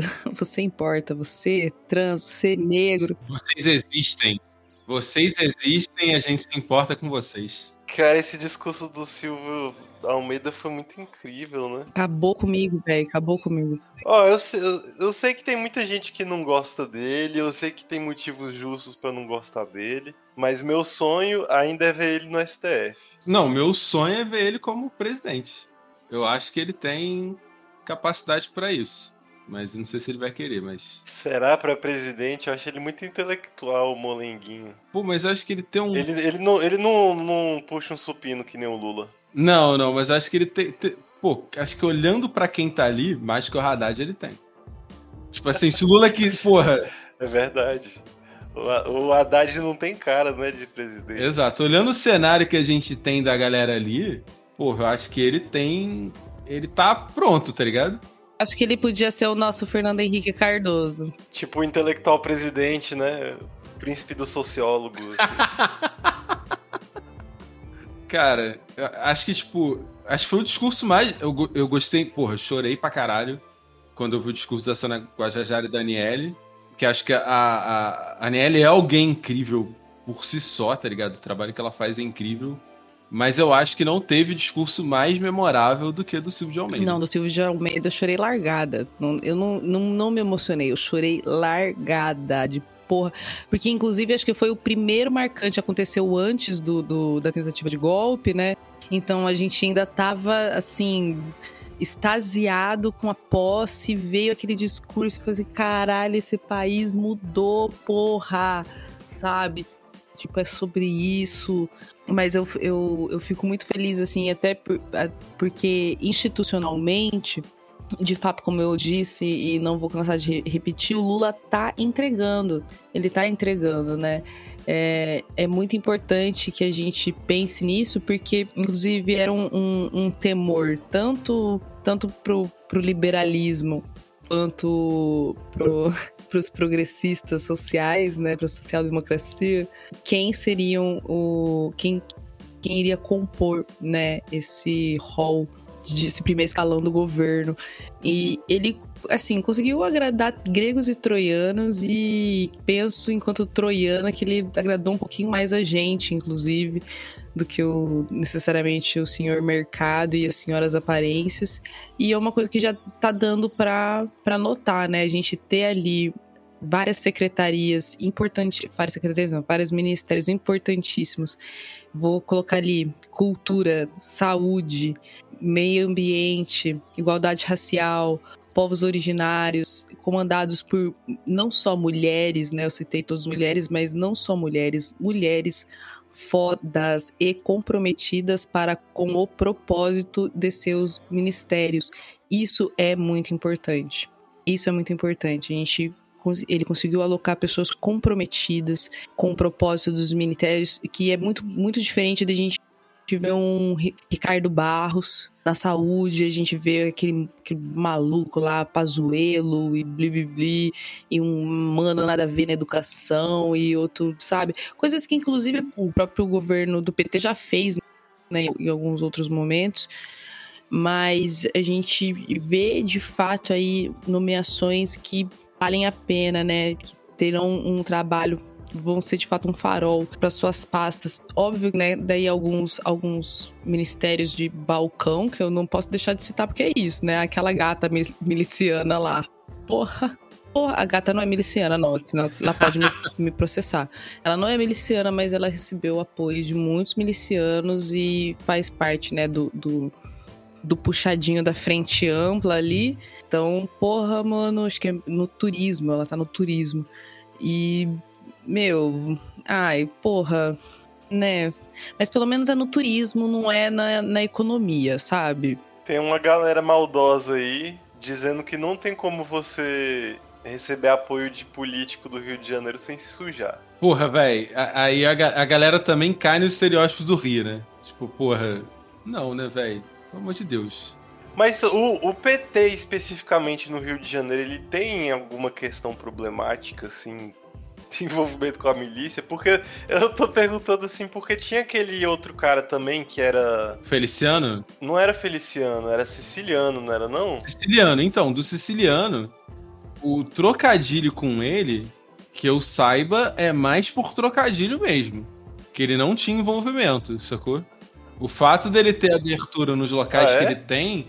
É, porque a questão com. A questão com o siciliano é que ele é um cara articulado no Rio de fato, ele tem seus contatos, não é igual alguns tipo Freixo, que fica muito no mesmo lugar. E ele tinha essa abertura, mas chamavam ele por causa do, do apoio que ele deu ao Cláudio Castro. Tipo assim, porra, tinha horas que, que era além da governabilidade, sacou? Assim, pô, Siciliano, caralho, é o Cláudio Castro, irmão, tu não precisa ter... A gente entende você ser oposição e precisa pautar os projetos, mas, porra, vamos ter calma nós, sacou? Mas o lance do, do chamar ele de miliciano era por causa disso, não era porque ele tinha envolvimento direto com milícia. O Rio de Janeiro tem 50% do seu ter território ocupado por milícia, sim. Isso quer dizer que você precisa da benção da milícia para fazer tudo? Não. Mas vamos combinar que quem não tem benção da milícia não faz muita coisa, por isso que o PT não se cria, nem é por isso que a esquerda também não se cria de jeito nenhum no Rio de Janeiro, né, mano? Vamos combinar Rio de Janeiro e São Paulo, só fazer esse parênteses, Pô, assim, não. que Rio de Janeiro e São Paulo nos próximos quatro anos porra, velho, eu só. Cara, não sei, eu, eu, vou bloquear Rio de Janeiro e São Paulo, vou silenciar, sabe, essas palavras no Twitter, nas notícias, porque eu não quero saber, porque vai ser só desgraça. Vai ser só desgraça. Eu vou dar uma de Luana Piovani e vou dizer que eu só quero postar uma foto de biquíni, eu não quero falar dos milhões de problemas que vão sair do Rio de Janeiro e São Paulo nos próximos quatro anos. Eu vou defender o Rio de Janeiro. Vou fazer. Vou... Ah, não, e essa, essa Daniela, ela, ela, é do União Brasil ainda por cima, né? Não, ela, ela explodiu. Eu tava olhando aqui agora. A, a área, a área, assim, é muito. Dá muito para ver que, tipo, a, a, os votos dela estavam concentrados. Por quê? Tava entre Talíria e acho que era Daniel Silveira. Agora eu não lembro quem ficou em, em segundo colocado aqui. Mas estava entre Taliri e um, um, deputado bolsonarista. E do nada, essa mina foi, subiu. Sacou? Ah, era o Pazuelo, porra. Era o caralho do, do Pazuelo. Estava. Ah, tô vendo aqui que ela foi reeleita com a maior votação do estado, né? É, está, tava entre o Pazuelo e a Talíria de quem ia ter mais voto. Teve momentos que a Talíria chegou, e tanto que tu vê que a diferença entre eles é pouca. Ela teve. A Daniela do Vaguinho teve 2.300, o Pazuelo 200 mil e a Tarília 198 por, sei lá, 7 mil votos, 10 mil votos, sacou? Que foi a diferença entre eles. E aqui no Rio, pô, se tu pensar bem, o pessoal chegou perto de diversas eleições como força. como concorrente, sacou? Claro, é foda. O Rio, de fato, tem um problema muito sério em sua esquerda, que foi o vácuo que o PDT deixou. E até hoje o PT não conseguiu porque é de um fisiologismo gigante, então não tem expressão. E o pessoal precisa decidir se ele é um partido de, fato ou se, porra, é um palanque, tá ligado? Que é igual, porra, a Talíria. Por que, que a Talíria fica em terceiro colocado? Porque a Talíria tem movimento de base, ela, ela investe, ela sabe destinar verba, ela sabe ser uma deputada. Agora, porra, Glauber, caralho, não dá, sacou? Então, assim, o Rio tem bons quadros, só que como o Brasil inteiro, o Rio tá fudido pra caralho. Sacou? Acho que o Brasil inteiro tá fudido, o Rio é expressão disso. Pronto, defendi o Rio. E tá na merda, mas tá tudo na merda também. Eu tô, mas é culpa é de vocês, aí. entendeu? O Brasil não sabe votar. É, tipo, o, o esquema que funciona no Rio funciona no Brasil inteiro, sacou? Que a gente tem muito mais problema com orçamento secreto do que só com a milícia, sacou? Isso afeta o Rio pra caralho. O Cláudio Castro, a eleição dele foi muito mais por orçamento secreto do que por milícia. É, por que, que essa Daniela do Vaguinho apareceu de repente, assim? Tem alguma, tem alguma tese sobre isso? Ela, ela de fato tem um curro eleitoral muito grande. E de fato dizem que tem, ela sim tem conexão com a milícia nesse local. Então ela tem essa ligação de fato, sacou? Não é só só especulação igual era do siciliano, por exemplo. Ela tinha era, era uma coisa muito territorial, sacou? Era um local muito específico que ela recebe voto. É de fato um lugar que é controlado, controlado pela milícia, entendeu? Essas evidências do caso dela são um pouco mais aparentes do que o caso do siciliano. Eu falei, sim, a votação dela foi bizarra. E ela é da União Brasil, então, tipo, mano, porra. Exato, que é o partido default do, das pessoas. É, tô pensando se foi, tipo, um desses efeitos. Porque é, é meio bizarro, porque é muito parecido com o que rolou em 2018 em algumas eleições de governador, assim, mas eu acho que isso rolou também para eleições de deputados. Que foi de algumas pessoas que nem apareciam em pesquisa, de repente explodirem assim no, no último dia, penúltimo dia antes das eleições, sabe? Uhum. E, e de repente aparecerem. Mas não sei, talvez não tenha sido o caso dela. Não, acho que não. Acho que também teve muito a rede de desinformação quando o Witzel se elegeu, por exemplo. Teve muito a ver com a rede bolsonarista. É justamente isso que eu tava pensando, porque nesse momento, em 2018, eu acho que teve isso, assim, né? A galera botou a máquina de propaganda para funcionar assim na véspera da eleição, para falar, ó, o candidato, o candidato é esse aqui. Vota todo mundo nesse, nessa pessoa aqui. É, mas eu acho que também um, um, outro ponto assim que dá para destacar dentro do ministério do Lula e que é uma coisa que talvez vale a pena ficar de olho porque pode ser que um possível sucessor do Lula saia daí, que é daquele grupo de governadores do Nordeste, né, que de ex-governadores do Nordeste, que vários deles que assumiram cargos no ministério do Lula, né? Tipo o próprio, o próprio Flávio Dino, mas teve também o Wellington Dias, né, que era governador do Piauí e foi para desenvolvimento social, isso mesmo? Isso. Que até era a pasta que a Simone Tebet queria. Ah, é, porque cuida do Bolsa Família, né? Isso, ou o PMDB queria e a galera falou, pô, vai, tirou o Bolsa Família da gente, vocês estão de sacanagem, né?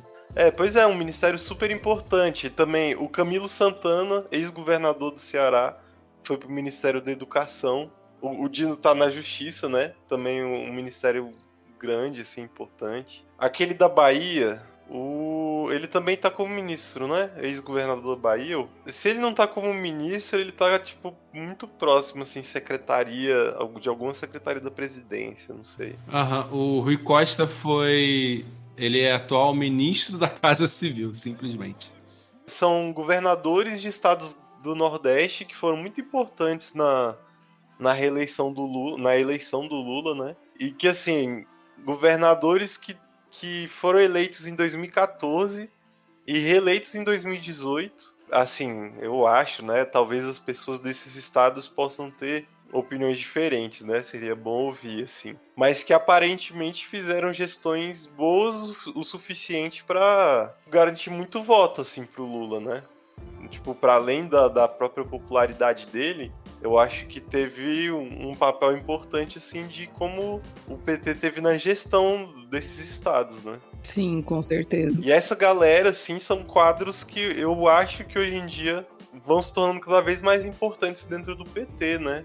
Porque tem toda aquela história de que o, de como o PT tipo, os, o diretório, os diretórios do Sudeste tinham um peso muito grande dentro do PT, né? Principalmente o de São Paulo. E agora pode rolar uma, uma mudança um pouco de eixo, né? Mais para o Nordeste.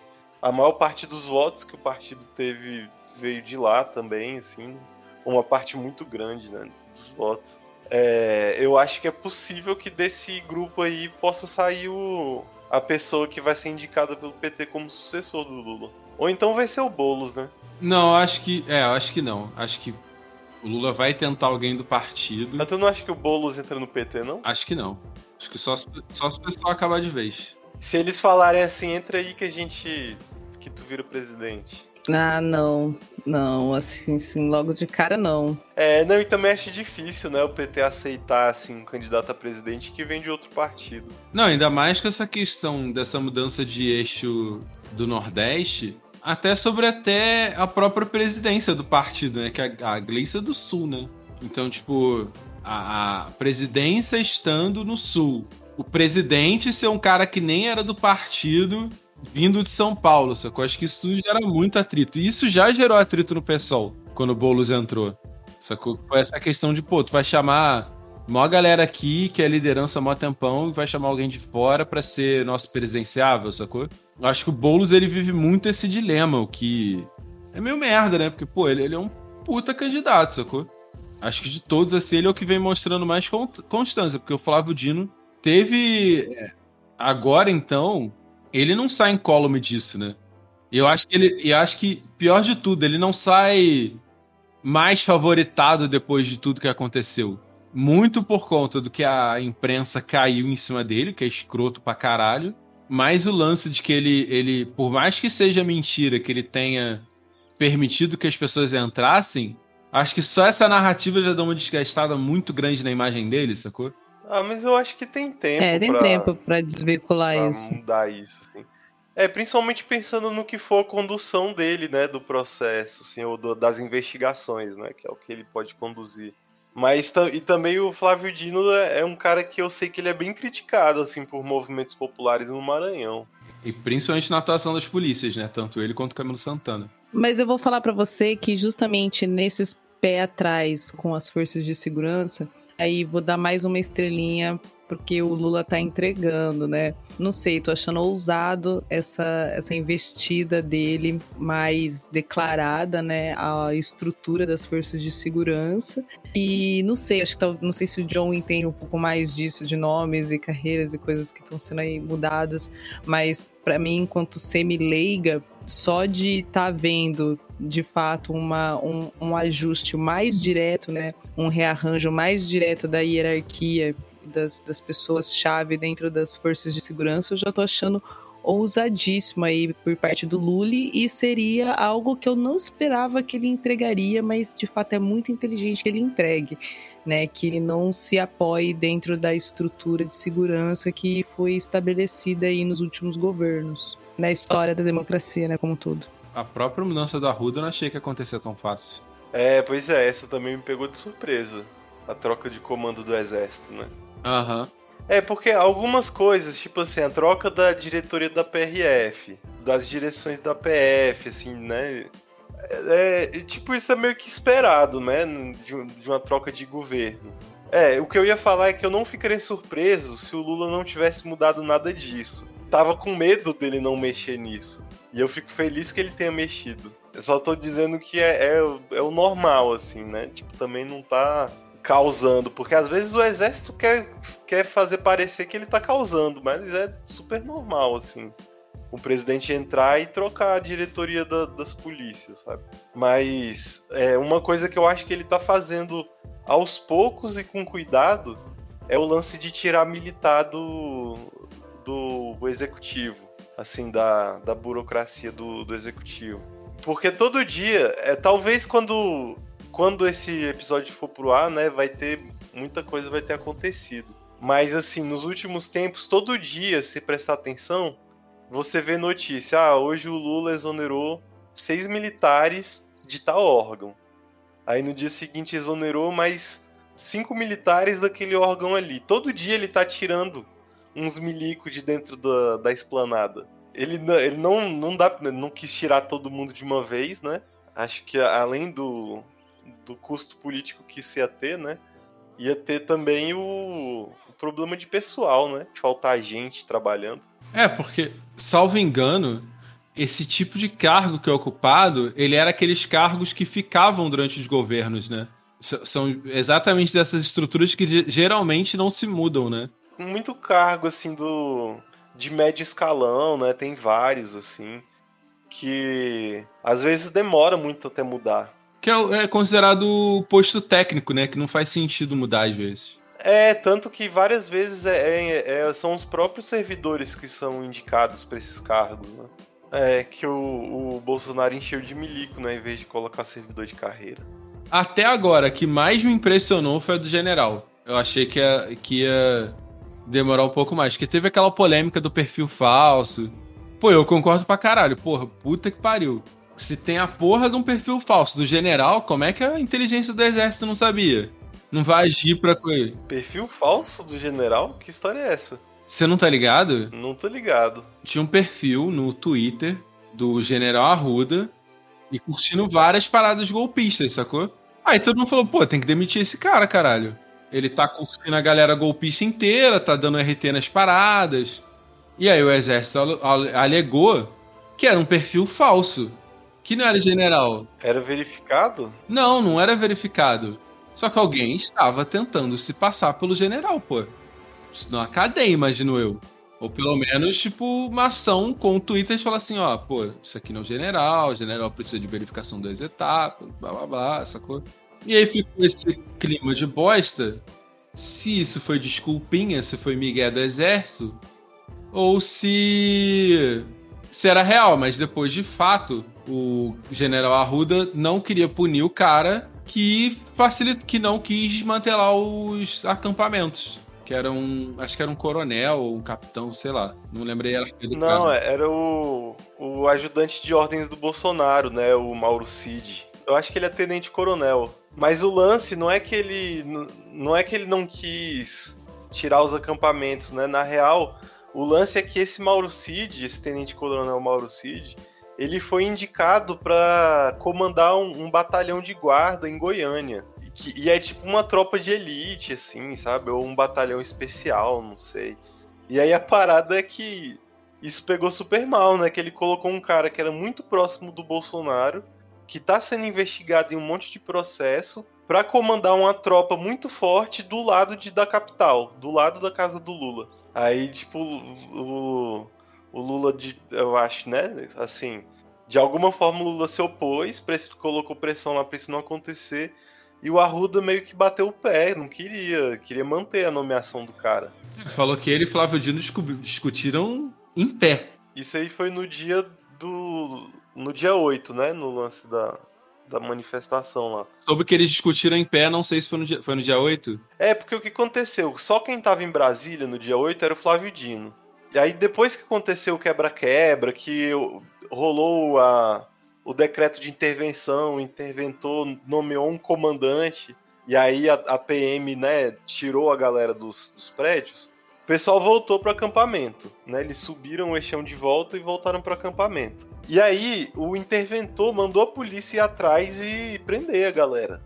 Prender eles no acampamento, tirar os acampamentos. E aí a polícia foi chegando e o exército percebeu que eles estavam vindo, né? Os, os vigias do exército sacaram avisaram o comandante, que é o comandante do Planalto, que é um cara que é tipo um general de três estrelas, assim, ele não é dos mais cabulosos, assim, né? Mas aí esse general do Planalto, ele mandou colocar uns tanques de guerra na frente do, do setor militar urbano para não deixar a polícia entrar. E aí tem, eu até ouvi esses dias que o, o comandante da polícia meio que falou pro cara, não, vamos entrar, gente, eu recebi ordem de entrar. E aí o comandante da. O comandante do Planalto falou, o comandante do exército, né? Falou. Ah, você tá ligado que minha tropa é maior que a sua, né? Caralho, eu vi isso. É, então rolou isso, né? No dia 8 à noite, a polícia foi lá prender eles. E o exército não deixou. E aí, primeiro o interventor brigou com o comandante, o comandante não aceitou. E aí o Dino foi lá. E aí, em vez de vir o comandante do Planalto, esse encontro já foi na catedral, se eu não me engano. Em vez de vir o comandante do Planalto, veio o comandante do exército mesmo, o próprio Arruda. E aí foi nessa situação que eles gritaram com o dedo na cara e tal. Não, não sei se teve dedo na cara, né? Parece que eles se levantaram. Gritaram. É, o que já é. Porra. É, os véi, os véi inflando o peito, né? Sabe como é que é. Já, já deixava a família preocupada já. É, é exato. Segura o velho. Muito bom. Tudo que impediu de ter um golpe foi que não teve apoio externo. É que se tem uma coisa onde Bolsonaro foi imensamente incompetente de forma inegável, foi as relações externas. Só que eu acho que isso que melou totalmente o golpe, porque teve. Todos os indícios mostram que o Bolsonaro chegou pro exército e falou: Ei, vão dar um golpe? E a galera falou: Vamos, vamos sim, bora. Vai ser da hora, vai ser legal. Só que os próprios caras do exército falaram assim: então, sem apoio internacional não vai dar. Não vai dar. A gente vai tentar fazer o possível, vai facilitar para essa doideira, dá uma esquemada de arquivo ali, aproveita, mas não vai dar. Porque tudo indica que o Bolsonaro tinha apoio do exército para fazer o que queria. Ah, muito provável, né? Eu acho que o. Porque eu acho que tinha uma galera dentro do exército que esperava governar no lugar do Bolsonaro, assim. Ia tirar esse cara. Parece que eles iam deixar o Bolsonaro governando. Total, que, cara, foi a maior mamata da Terra. O que a gente viu de escândalo de, cortão, de, de, de cartão corporativo, de aumento de benefício para oficial. Porra, é, não, eu fiquei lembrando esses dias que eu ouvi em algum lugar o, uma fala antiga do general Heleno, eu acho que isso na época do governo da Dilma. Ele falando assim: ah, porque eu tenho vergonha de dizer para os meus netos que eu ganho 11 mil reais. E nem era isso que ele ganhava, ganhava muito mais. Mas ele tem vergonha de falar os netos que ganham 11 mil reais. E, e aí hoje em dia tem milico aí que tava ganhando 600 mil por mês. É por isso que eles apoiam esse governo. Mas e aí, vocês compram essa parada aí do general democrata, do Piva? Não. Eu acho que ele foi, assim, ou ele acredita, é o novo general, né? Aham, uhum, o novo comandante. Eu acho que ou ele compra ou ele entendeu. Acho que a maior questão dele foi essa. Ele entendeu a posição que ele estava se colocando, ele entendeu que o lugar que ele ia não tem mais jeito, tipo, ser golpista agora, a essa altura do campeonato, é burrice. Convenhamos, não vai ter gol. Pode ter ocultação de prova, pode ter negociação de anistia, mas golpe não vai ter, imagino eu. Acho que isso, por enquanto, tá descartado do processo. É, não, não tem. É, cara, é muito difícil. Sem apoio dos Estados Unidos não tem como ter golpe. Eu tenho um pouco de medo de o Biden ficar fazendo merda nos Estados Unidos e o Trump ganhar. Eles já deram. O, ele já fez uma merda, né? Porque o fato de. É, descobriram numa casa de veraneio dele documentos. E aí falaram assim: porra, se tiver que prender o Trump, vai ter que prender o Biden, então isso vai dar uma. Acho que foi só um, porra. Prende os dois, foda-se. É, nos Estados Unidos, né? O, o Partido Democrata ganha, eu acho, no final. Com os dois presos. É a terra da liberdade, né? Liberdade para se fuder. Eu, eu acho. Vocês repararam nessa parada que em um dia saiu. Foi divulgado assim o discurso desse, desse general Piva quando ele estava assumindo o comando do, do Sudeste, o comando militar do Sudeste. Né? Ele foi indicado, acho que pelo próprio Arruda, indicou ele para o comando do Sudeste, e aí no discurso de posse dele, ele fez um discurso todo é, democrata, sabe? Tipo, ah, o exército tem que ser apolítico, técnico tal. Não importa que o comandante a gente cumpra a missão, não sei o quê. E aí ele foi nomeado comandante uns três dias depois, assim. Eu, eu vi algumas pessoas especulando que ele meio que fez aquele discurso querendo chamar atenção para ser nomeado. Mas eu acho isso meio, meio ingênuo, sabe? Eu acho que quando ele fez o discurso já estava acertado que ele ia ser comandante. Possivelmente, né? Porque não é possível que o Lula, tipo assim, algum o primeiro general que fez um discurso democrata, o Lula foi lá e falou: "Ah, você vai ser o comandante". É esse aí, é esse cara. Até pelo próprio perfil do Lula nessas indicações, né? Ele tenta, apesar de que existem indícios que ele vai abrir um pouco mão disso, ele ainda preza muito por essa imagem de é, estou fazendo o melhor pelo Brasil, estou sendo isento nas minhas escolhas. Tipo, ele, ele não foge desse debate, mas em certas áreas ele foge, sabe? Tipo, ah, indicação pro STF, por exemplo. Sacou? Ele até falou que pode indicar alguém mais alinhado com ele, alguém soltou algo do tipo, mas ele sempre tenta manter essas essas neutralidades nesses postos. Né? Tipo, ah, não, ministro é, porra, é meu mesmo, foda-se. Agora é, é Procuradoria Geral, Ministério Público, etc. Ele segue para essa outra linha. Um democrata, né? E acho que isso que as pessoas têm que entender do Lula.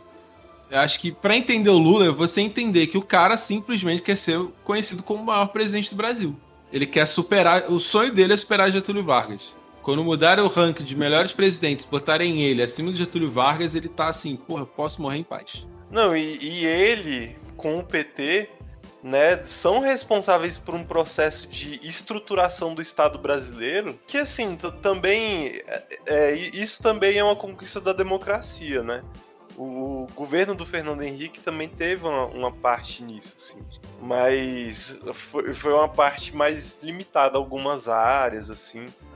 É, ele teve um papel macroeconômico lá antes, tal, sei lá. Que foi importante também.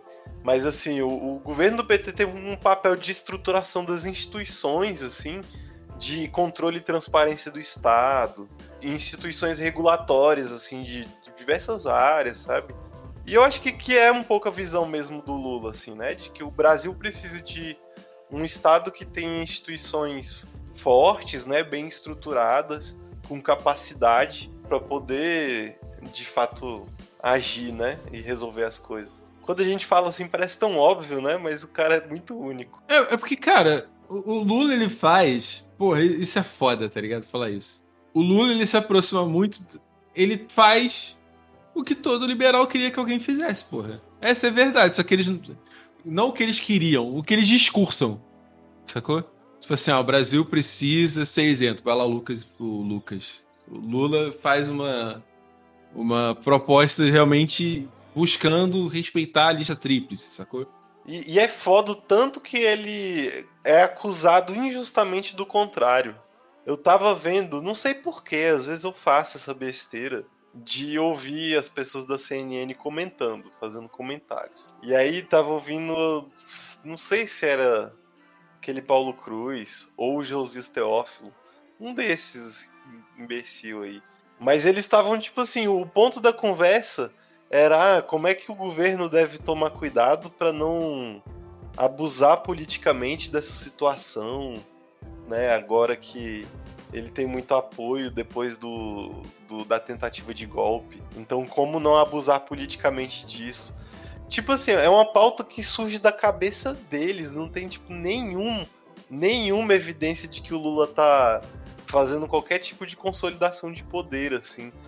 Inclusive, pelo contrário, quando ele foi chamado a se expressar publicamente, ele se declarou contra fazer uma CPI, sabe, pra, pra investigar a parada. Sendo que ele poderia mandar instituir, mandar, né? Ele poderia apoiar a criação de uma CPI e colocar ela para correr atrás dos, dos deputados bolsonaristas, diminuir a, a, oposição no Congresso. Mas ele não fez, ele, ele mesmo disse que não, ele não quer uma CPI.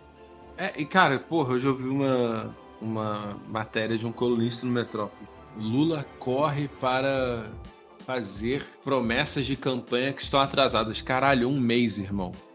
Um mês de governo, já rolou coisa pra caralho. E o maluco me mete essa que o Lula tá atrasado para cumprir as, as promessas de campanha. Caralho, um mês, velho. Um mês o Lula fez mais que o Bolsonaro em quatro anos. É porque, tipo, o que mais tá me revoltando no estudo é, é, o, é, não é nem o papel só dos, liberais formadores de opinião, da imprensa como um todo, sacou? O fato desses caras, e isso é, é, é o que me preocupa até dos ministérios. O fato do Ministério da Comunicação não tá com alguém, e, e até sentir que isso tem me decepcionado, inclusive. O fato de eu ver que a própria comunicação, o próprio ecossistema de comunicação do Lula tá muito precário, me deixa puto, que, cara, o que a imprensa vai fazer com o Lula nesses quatro anos é sacanagem a gente vai estar tá bem, sacou? A gente já vai ter recuperado a porra do Brasil. E se Paulo Lula não vai sair de novo com 85% de aprovação, porque estão batendo cara todo dia, sacou? E vão bater mais covardemente que agora. Que foda-se, né? A galera falou: ah, mas a imprensa não aprende. Eu falei, meu irmão, quem apanha é o jornalista, é o funcionário.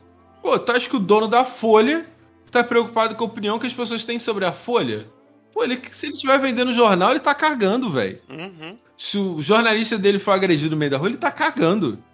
Sacou? E ele vai continuar falando para fazer o editorial contra o Lula, porque ele tá cagando para isso.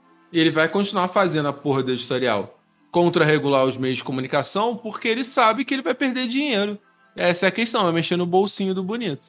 Gente, pra gente ir encaminhando, é, encaminhando pro, pra pedaleira, vamos pensar aí nas perspectivas aí para além desse, desse lule de anjo magnífico que a gente tá dentro, que tá, de certa maneira, até que botando bastante, bastante finco, bastante postura na mesa, é, as perspectivas aí para esse, esse início de governo, até englobando aí não só a influência governo, né, já demonstrados no governo aqui no Brasil, mas também na América Latina, porque a gente, a gente teve uma situação de que o homem de fato quis trabalhar aí bastante desde os seus primeiros momentos do governo, desde a tipificação, né, da injúria racial como racismo, que foi uma das primeiras coisas que foram que foram sancionadas aí pelo governo, até aí a, a nova novidade do momento né, do momento que, em que gravamos, que é essa tarda moeda compartilhada entre a Argentina, que já botou todo mundo para tremer, né, o mercado todo se treme, até inclusive a ação que, que a intervenção do governo federal também é muito importante de apontar com relação ao genocídio, né, que ocorreu e foi, foi sedimentado nesses quatro últimos anos do governo Bolsonaro contra os povos Yanomamis, né? Tipo, o Lula de fato tá botando uma postura e mostrado aqui que esse governo né, tá aqui para fazer. Como ele disse, ele não ia voltar para cá à toa, né? Ser presidente para não fazer nada. Eu acho que a, a podem até grandes surpresas no governo Lula é a pauta ambiental, porque ele já, de fato, todo mundo fala que ele tá com outra perspectiva sobre isso, sabe? Dos governos anteriores. Então acho que essa pauta ambiental, essa pauta indígena, é, até pela questão do próprio ministério, pode ser uma das melhores surpresas. E, cara, ele toca a faca e o queijo na mão pra política internacional, sacou? Se o Lula botava a banca que botava antes, agora, então, com a, a emergência climática torando no mundo, porra, ele tá com a faca e o queijo na mão nesse sentido. É, até tem gente que fala que o Lula vai ser o cara que vai guiar. Isso é muito doido, velho. Tipo, se eu soubesse a imagem que o Lula tem lá fora, isso é uma loucura. Que a galera fala que o Lula vai ser o cara que vai guiar o mundo nesses últimos anos. Não vai só guiar, tipo, é, o Brasil, sacou? Vai ser o líder que vai guiar o mundo. Tem gente que fala isso lá fora. Exatamente até por conta dessa política climática, essa, essa forma que ele lida com as contradições do capitalismo, etc. Mas eu acho que, internamente, eu acho que o maior legado que o Lula pode deixar é se ele conseguir passar a reforma tributária.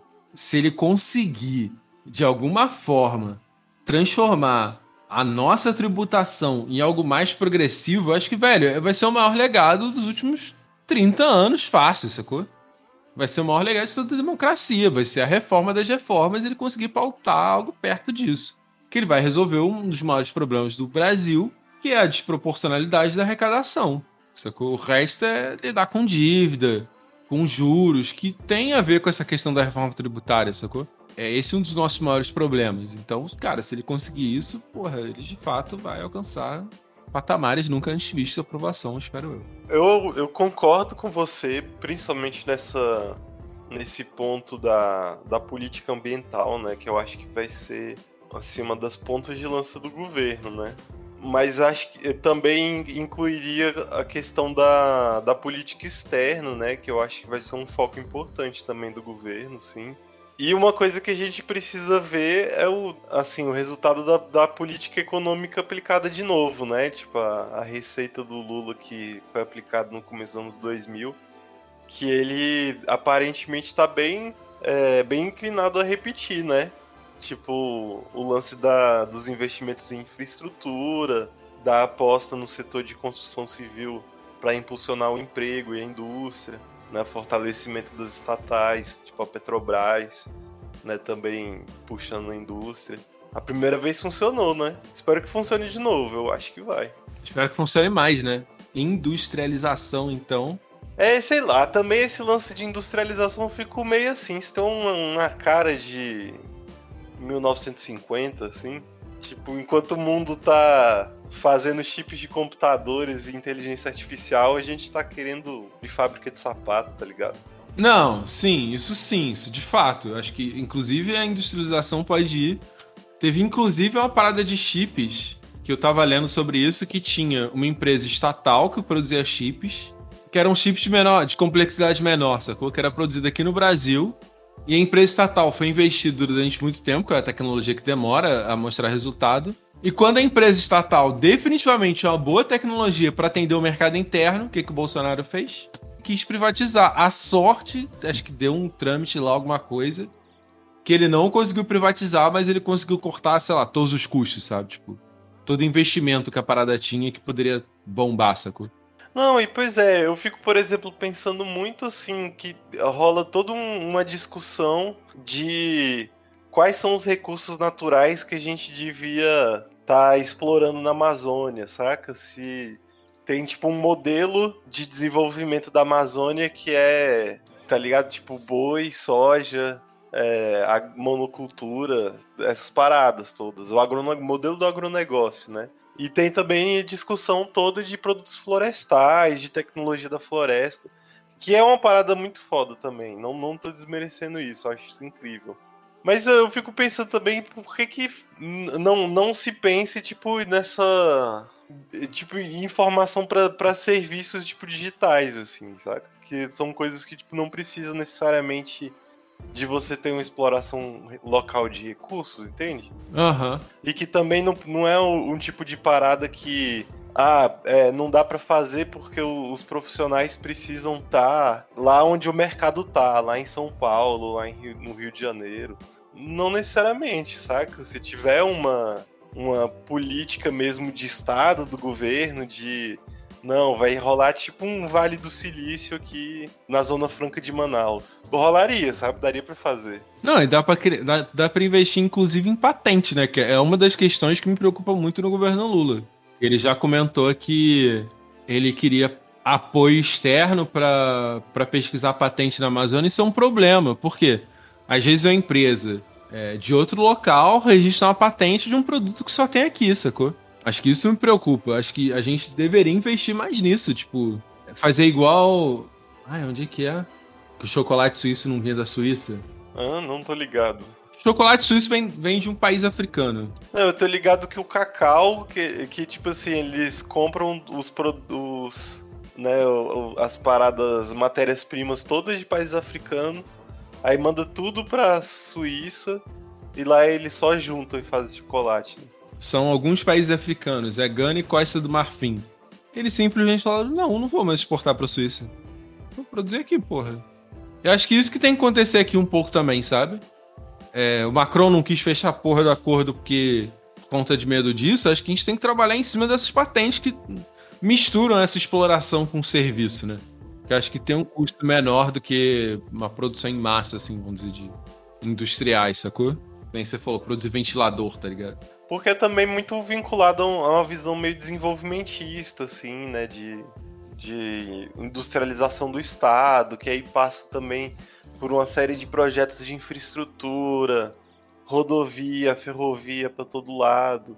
E, e, aí, quanto mais você vai caindo né, nesse discurso, assim, mais você vai se afastando da questão bem prática, assim, da, da, do meio ambiente, né? tipo, da preservação do que ainda tem, né, de, de meio ambiente. Gera um conflito absurdo, que é o conflito que todos os países argumentam, né? Acho que, porra, as empresas que dominam o mundo exploraram pra caralho, seus donos ficaram trilhardários, e agora que a gente quer explorar, vocês querem impor uma agenda ambiental pra gente impossível. Acho que isso é, é Acho que até se espera essas soluções, sabe? De como resolver esse conflito. Sim, eu acho que isso inclusive passa um pouco por essa questão que a gente falou da, da atuação do Lula no, no cenário internacional, né? Pensando aqui que, por exemplo, uma das coisas que rolou nesses últimos tempos, acho que foi logo depois do dia 8, assim, ou foi na semana antes, não lembro bem, mas que o, o, o governo do Pará formalizou a, a candidatura de Belém à sede da, da COP, né, da próxima COP. Eu acho que é da COP. De uma cúpula do clima, uma parada assim. Não tô lembrando agora. Mas enfim, eu acho que isso faz parte de um, de um movimento do governo Lula que é de tentar assumir uma liderança internacional nessas questões ambientais, isso não é uma coisa abstrata. A gente está falando de, por exemplo, desses fundos que foram prometidos pelos países ricos, né, aos países em desenvolvimento para evitar mais desmatamento e tal. Mas tem uma questão importante também que é a, a regulamentação dos créditos de carbono, que é uma coisa que está aí caminhando já há vários anos, bem lentamente, que poderia ser uma parada que o Brasil poderia se beneficiar muito, assim, e o, o e que também daria, né, para enquanto uma pauta ser um carro-chefe assim da, da atuação do, do Itamaraty, né? Sim, eu até imagino que dentre os BRICS, é, não sei como é que é a política da África do Sul em questões ambientais, mas acho que até comparado ao Putin, ao Modi e ao Xi Jinping, o Lula seja visto como aquele mais amigável a essa agenda. Apesar da China estar tá mudando muito a matriz energética, o Lula seria aquele mais alinhado à percepção europeia do tema, sabe? Ah, é, mas eu acho que nem é só em meio ambiente, assim, isso aí em quase tudo, assim. Total. Em quase tudo, o Brasil serviria como uma ponte entre esses países do Ocidente, né, e os países do BRICS. Que é o, porra, a maior cisão que a gente pode pensar no cenário global dos últimos tempos, né? Pois é, velho. É, é, isso que é, era uma coisa que dava muita assim, tinham coisas muito mais é, imediatas e chocantes, né? Mas uma coisa que eu achava muito triste no governo Bolsonaro é que eu consegui imaginar muito potencial, assim, tipo, pro Brasil, pra cultura brasileira, em o que, que dava para fazer de soft power, saca? Porra, os coreanos estão aí dominando o mundo, a cultura brasileira é tão foda. Daria pra gente, né, ser tipo um, uma potência nisso também, assim. E, e, são várias coisas, tipo assim, tudo que o Brasil era melhor, o governo Bolsonaro era contra. Exato. Pô, a nossa escola de relações internacionais, a, a, acho que é daí, de, acho que é em Brasília, não sei. É uma das melhores do mundo, tá ligado? Dizem, dizem, que, dizem que os diplomatas fizeram um milagre no governo Bolsonaro. É, não, nossa, tipo, o governo Bolsonaro não, velho, é uma parada muito bizarra, não, não faz nem sentido a gente ficar lembrando. Meu Deus. Não, essa é, é por isso que Agora, é muito difícil é, o Lula fazer alguma coisa para me deixar muito chateado, assim. Sabe, tipo, depois do Bolsonaro eu virei lulista, não tem como. Qualquer coisa que o Lula fizer é melhor do que o governo Bolsonaro. Pô, quando a gente tava discutindo do Todes, do ministro, a galera, que saudade de discutir isso. Que saudade, tá ligado? eu acho que nessa lembrança a gente pode encerrar o episódio, né? Porque a... Isso. É, é isso, agora, agora vai entrar um fade, vai entrar uma música. Não, mas assim, você não vai nem falar que a Luísa saiu, assim, vai ser tipo aquelas séries que um personagem sai e as pessoas só fingem que. É, gente, a, a, a Luísa teve que sair porque crianças precisam de atenção mais que vocês. Então a gente tá encerrando aqui, é isso. Tchau, tchau, porque tá na consideração final, né? Mas é isso. Tchau, tchau, galera. Até a próxima. Conheci o Lula no complexo alemão. E ele não tirou o olho do meu popozão. Com todo respeito, senhor presidente, você gostou de mim. E o seu olhar não mente. Mas, senhor presidente, o meu papo é outro. Sou popozudo e represento a voz do morro. O Lula é do povo, escuta o que ele diz. Favela tem muita gente que só quer é ser feliz. Que Dilma que nada, eu vou pra casa civil. Vou pôr o som na caixa e balançar o quadril. O funk não é problema pra alguns jovens, solução. Quem sabe um dia eu vire ministra da educação. Daquele jeito! DJ solta o tamborzão, dança pro Lula, dança pro Lula, vai balisca, popozuda, dança pro Lula, dança pro Lula, DJ solta o tamborzão, DJ solta o DJ solta DJ solta o tamborzão, DJ solta o tamborzão, porque a Valesca agora é ministra da educação.